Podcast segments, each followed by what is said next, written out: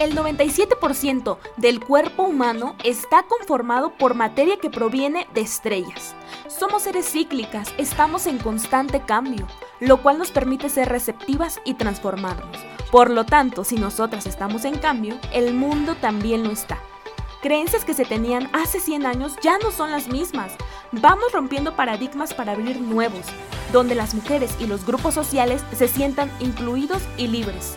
Quiero abarcar todos los temas posibles de los que sé que cotidianamente te cuestionas. Juntas y juntos trataremos de ir descifrando este mundo. Soy Osiris Aparicio y esto es Somos Polvo de Estrellas. Libérate y brilla. Hola, hola a todas y todos. Estamos de vuelta en un episodio más. Muy feliz de estar compartiendo pues este espacio contigo y que te tomes el tiempo también tú de escuchar y de poder compartir conmigo estos minutos. Primero que nada, espero que hayas tenido una semana llena de éxitos y que pues recuerde que si no es así, esta semana inicia con todo y no pasa absolutamente nada. Pues como ya sabrás, el día de mañana es esta festividad tan comercializada, tan capitalizada, ¿no? Que es el 14 de febrero, el día de San Valentín. Y pues me gustaría muchísimo poder platicar en este espacio sobre ese tema en particular, ¿no? En cómo nos han vendido esta parte del amor romántico y también, obviamente, la amistad, ¿no? Esta parte que nos han metido también de cómo romantizamos pues las amistades, ¿no? Y, muchas cosas ahí que a veces mm, pues no son tan del todo certeras, pero que debemos de platicar respecto a estos temas, ¿no? Primero que nada, pues recordemos que el amor romántico, como nos lo han vendido, pues tiene una perspectiva bastante patriarcal, machista, misógina y violenta, ¿no? Ya hemos hablado, anteriormente tengo un, episodio en el que hablamos de los mitos del amor romántico, que si te quieres, si no lo has escuchado, pues te recomiendo que lo escuches, en el que platicamos de eh, cuatro mitos que nos han vendido muy, muy cañón, ¿no? Y que los traemos muy interiorizados, ¿no? Entonces, hoy no voy a tocar tanto ese tema de los mitos porque pues ya lo, lo platicamos en un episodio, ¿no? Pero sí me gustaría mucho platicar de esta idea de una construcción sociocultural del amor romántico, ¿no? Y la estafa del amor romántico, porque realmente, pues cuando te das cuenta y te deconstruyes de lo que es eh, el amor sin esta perspectiva que te comenté, pues nos podemos sentir un poco estafadas, ¿no? Un poco timadas por por una idea que traemos ahí bien arraigada desde que nacemos prácticamente, ¿no? Desde que empezamos ya a tener esa conciencia, conciencia en nuestra mente, pues lo traemos ahí súper, súper interiorizado, ¿no? Porque pues la mayoría de ustedes, estoy segura que al igual que yo, pues crecimos viendo Disney, ¿no? Básicamente Disney. Y pues, ¿qué veíamos en Disney? Pues princesas que eran rescatadas, la bella que convierte a una bestia en un hombre, ¿no? Y hoy quiero recordarte que no, que la bestia no siempre se convierte en tu príncipe y que no estés ahí esforzándote por cambiar a alguien cuando te podría costar incluso la vida, ¿no? Entonces, pues es ahí donde podemos meter también esta parte de lo que ha sido el feminicidio, ¿no? De, de matar por amor y que cómo nos vendían las notas los medios de comunicación, ¿no? Hace, hace pues un tiempo atrás, ¿no? Actualmente ya no lo hacen tanto porque pues ya existe otra perspectiva, ¿no? Pero aún así hay medios que lo siguen haciendo, ¿no? Pero como si, ¿cómo nos vendían siempre ese tipo de notas? Crímenes pasionales, ¿no? Y le metían esa idea absurda y romántica como de matar por amor, es que la mató porque la amaba. ¿No? O, se mataron porque se amaban, ¿no? También esta parte del suicidio, ¿no? De es que se suicidó porque murió por amor y, o sea, de una manera romantizada, mm, pero mal, o sea, enferma, ¿no? Y el liberarnos, pues precisamente del mito del amor romántico, pues también está involucrado en, nuestros, en nuestras estructuras sociales, ¿no? Como lo es la sociedad y lo es la familia. Y que muchas veces existe, pues es un miedo, una presión, ¿no? Al quedarte sola, ¿no? Si, si, si tú terminas una relación o si no has conseguido una pareja, ¿no?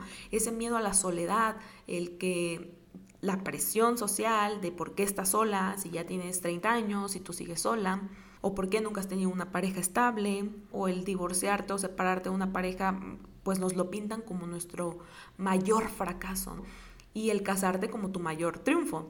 Y pues quiero recordarte en este instante que no es así, ¿no? Ni casarte ni tener una pareja es tu mayor triunfo, ni divorciarte ni separarte es tu mayor fracaso. Y pues obviamente en este miedo pues existe pues el miedo a la soledad, el miedo a quedarte incluso sin familia, ¿no? Porque pues, si no tienes una pareja no puedes tener hijos. Y si tienes hijos eh, adoptados o por inseminación o algún otro medio, pues está mal porque no vas a ser una madre soltera. Y también pues este aislamiento, ¿no? De, de lo, que, de lo que viene pues de un rechazo social de la que está sola, de la quedada, de la dejada, de la mamá soltera y demás. Y a nosotras como mujeres pues siempre nos han pintado esta parte del hombre perfecto, pues lo que veíamos en Disney como en los príncipes, pero ya pasándolo a la vida real como ese hombre exitoso, millonario, que tiene eh, muchas mujeres a sus pies, ¿no? Porque es un símbolo eh, de masculinidad así y de, y de mm, belleza, ¿no? Y pues obviamente, pues no siempre pues tiene que ser de esta manera. Principalmente, pues eso representa poder, ¿no? Representa privilegios, representa dinero.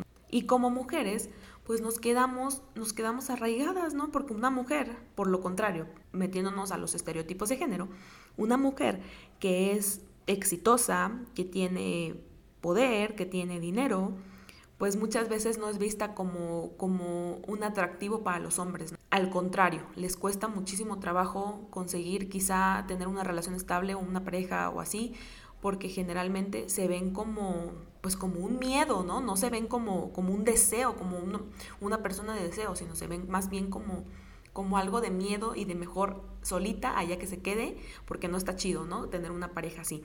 Y todavía le sumamos la edad, ¿no? Porque si una mujer empieza a pasar de los treinta y tantos, pues ya, ya está vieja y ya no se empieza a ver igual.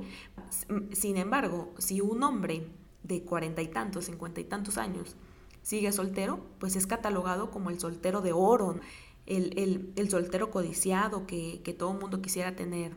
Y no importa la edad que tenga, porque al contrario, se sigue viendo mejor cada vez que envejece. Y muchas veces llegamos a creer que el sufrimiento es inevitable, pero en realidad sí se puede evitar, ¿no? Esta parte del sufrimiento que nos han metido de, de que las mujeres debemos de sufrir por amor y darlo todo por amor, ¿no? Cuando no es así, porque evidentemente pues existe una desigualdad social muy, muy cañona, ¿no? Marcada, marcada ahí. Y también pues lo que es una desigualdad sexual, porque no podemos elegir igual como eligen los hombres, ¿no? Incluso pues desde los métodos anticonceptivos o desde las enfermedades, ¿no? Como un cáncer de útero, cáncer de mama, los embarazos. Entonces, pues evidentemente, pues nunca va a ser igual, ¿no? Siempre va a existir brechas de desigualdad entre nosotras. Y pues para este tema, que, que, nos ha dolido tanto por tantos años a muchas mujeres, ¿no? Que nos ha, nos ha marcado, nos ha marcado muy, muy, muy cañón, ¿no? En esta parte también de, de cómo llevamos nuestras relaciones, ¿no? Inclusive en nuestra mente en, esta situación de las enfermedades mentales, cómo, cómo las mujeres hemos sido más víctimas de pues de la depresión, ¿no? De, esta parte social. Y recordemos, pues en tiempos antiguos, esta parte de la histeria, ¿no? Que las, las histéricas, las locas, y que hasta la fecha nos siguen marcando como, pues como las locas. Y pues obviamente esta parte de la locura pues ha sido algo que hemos traído muy interiorizado, ¿no?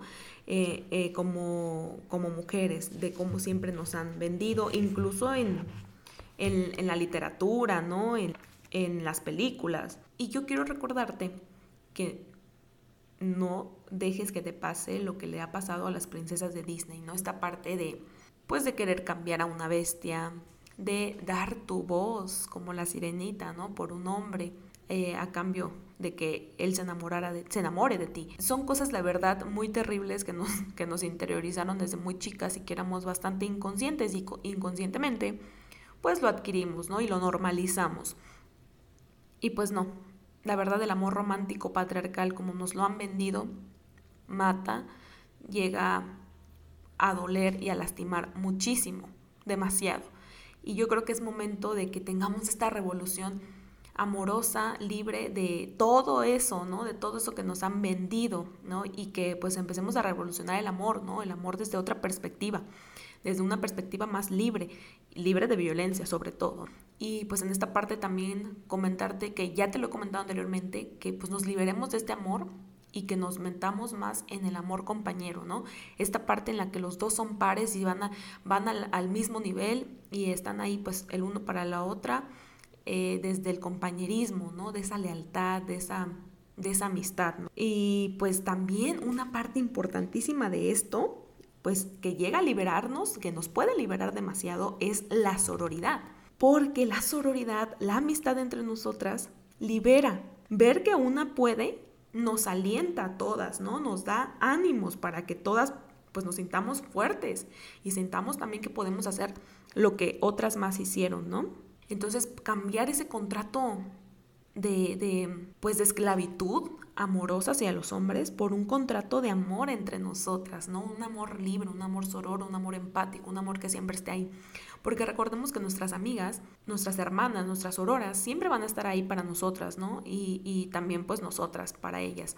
Y recuerda que si te da a elegir entre tus amigas o, o él, pues evidentemente ni lo pienses y elige mil veces a tus amigas, porque tus amigas siempre van a estar para ti. Y yo entiendo que también no debemos, ojo aquí, ojo, ojo, eh, no debemos de romantizar la amistad tampoco, ¿no? Ni romantizar la sororidad, porque muchas veces em, el feminismo a veces llega a romantizar demasiado la sororidad, ¿no? Y la amistad entre nosotras, y pues muchas veces no va a ser así, ¿no? También. Y eso fue algo que a mí me pasó Em, en este trayecto de mi vida que me ha pasado en estos últimos, yo creo, tres años, el que pues cuando yo estuve muy metida en el, em, estudiando la especialidad, pues me metí un poco más en el feminismo y pues realmente yo llegué a romantizar mucho la sororidad, ¿no? Entonces cuando me encontraba con situaciones bastante desagradables, que en algunos episodios anteriores ya te he contado, y el ver rechazo, violencia indirecta de mujeres hacia mí, pues me lastimaba, ¿no? Y me lastimó mucho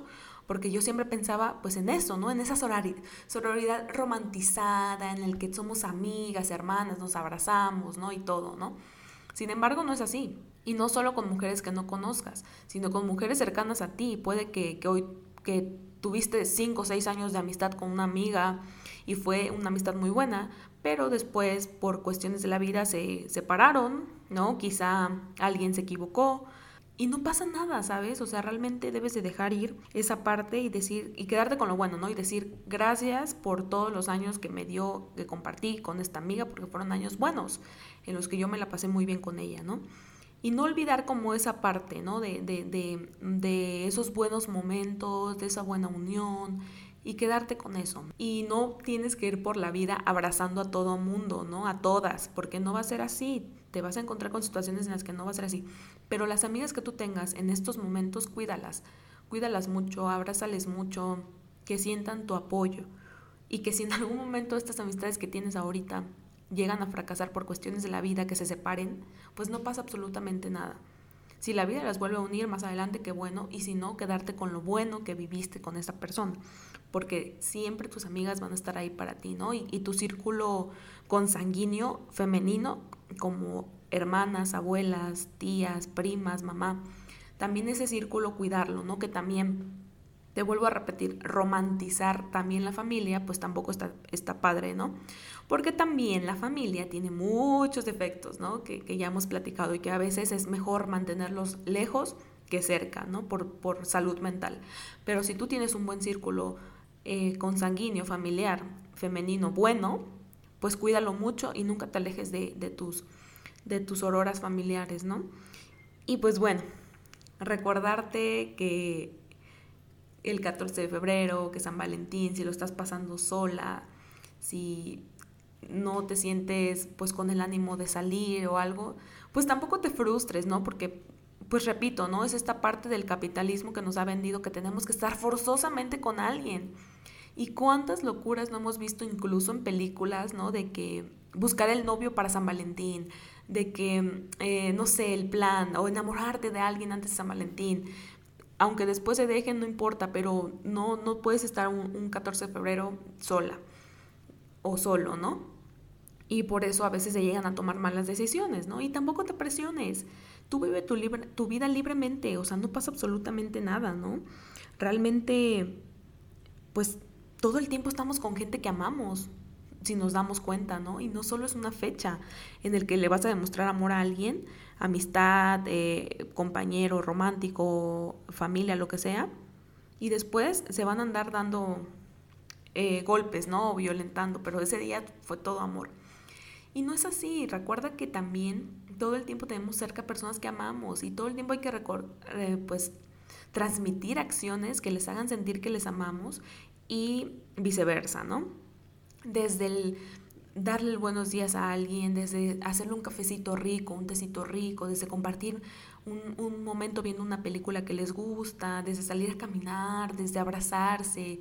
O sea, todo el tiempo estamos demostrando el amor, el cariño, el afecto. Y no solo tiene que ser una fecha. Así que pues te deseo que la pases de lo mejor. Te mando un abrazo muy muy fuerte y sororo y por favor recuerda que la bestia no siempre se convierte en príncipe y que no te pase lo que la sirenita que dio su voz por amor, cuando en realidad pues no era amor, ¿no? Y también recuerda que no tenemos que ser rescatadas, ¿no? Por un hombre. Podemos rescatarnos entre nosotras. Te mando un abrazo. No olvides seguirme en mis redes sociales. Estoy en TikTok como Osiris Aparicio 16, en Instagram como Osiris AH y en Facebook con la página de nuestro podcast.